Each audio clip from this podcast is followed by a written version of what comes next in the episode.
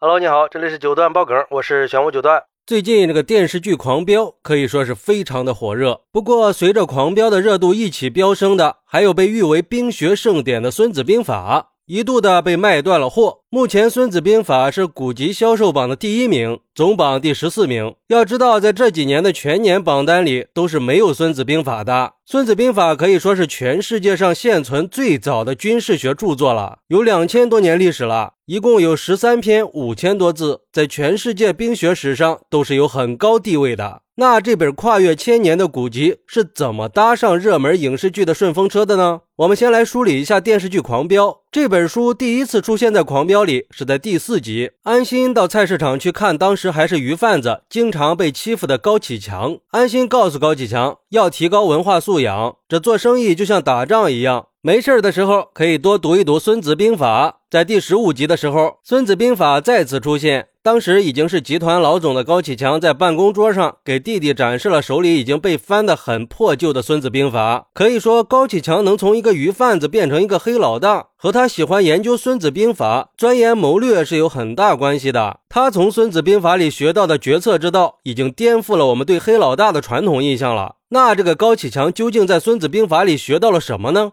我印象最深刻的就是高启强发现他们要报复的徐家兄弟意外被电死的时候。他并没有去跟唐家兄弟报告，而是选择装傻，让唐家兄弟误以为是他下的手，在唐家兄弟的心里塑造了自己心狠手辣的形象，成功的把唐家兄弟变成了自己的小弟。还有，他利用陈淑婷失去丈夫的心理，孩子又小，刚好又处于缺一个男人帮助的空窗期，他就展现了自己的亲和力，拉拢陈淑婷和他的孩子，并且通过陈淑婷认识了京海真正的黑老大太叔。还主动的提出要认太叔做义父，这就让太叔这个老绝户非常的感动呀。送了高启强一个夜总会，还让他做了建工集团的总经理。我觉得这就是《孙子兵法》里说的“上兵伐谋，其次伐交，其次伐兵，下策攻城”。意思就是用兵的上策是用计谋战胜敌人，其次是用外交手段战胜敌人，然后是用武力击败敌人的军队，下策就是攻破城池了。也就是说，孙子其实并不鼓励战而取胜，他认为最好可以不战而胜。高启强就是善于分析别人的心理去做。出准确判断，他能够洞察人性，通过观察发现别人的行为习惯和心理特征，然后推测出别人的下一步计划。而且高启强善于把握局势，用巧劲儿去引导别人为自己所用，让自己的势力不断的扩大。还有就是高启强提示弟弟高启盛的那句金句：“归师勿遏，为师必缺，穷寇勿迫。”意思就是说，对待走投无路的敌人，不要逼人太甚，要不然他们会跟你拼命的。这兔子急了还咬人呢。而且穷寇勿迫也是高启强笼络人心的手段。就比如说，他发现自己的司机在车里装了窃听器的时候，司机说：“你杀了我吧。”高启强却说他很敬佩这个司机是个不怕死的汉子，还让司机出狱以后可以来找自己谋个营生。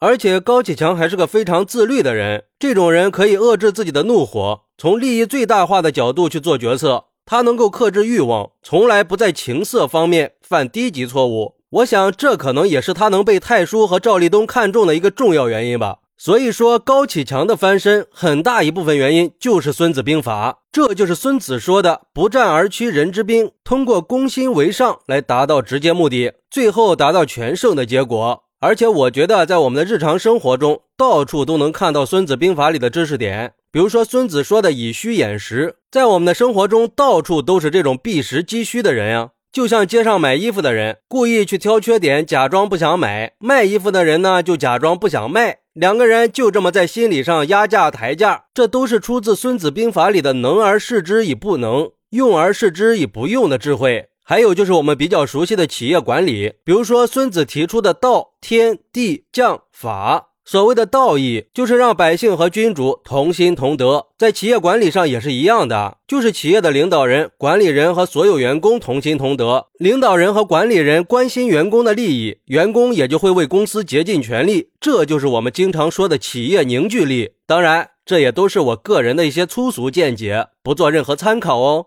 好，那你认为《孙子兵法》里还有哪些人生哲理呢？快来评论区分享一下吧，我在评论区等你，拜拜。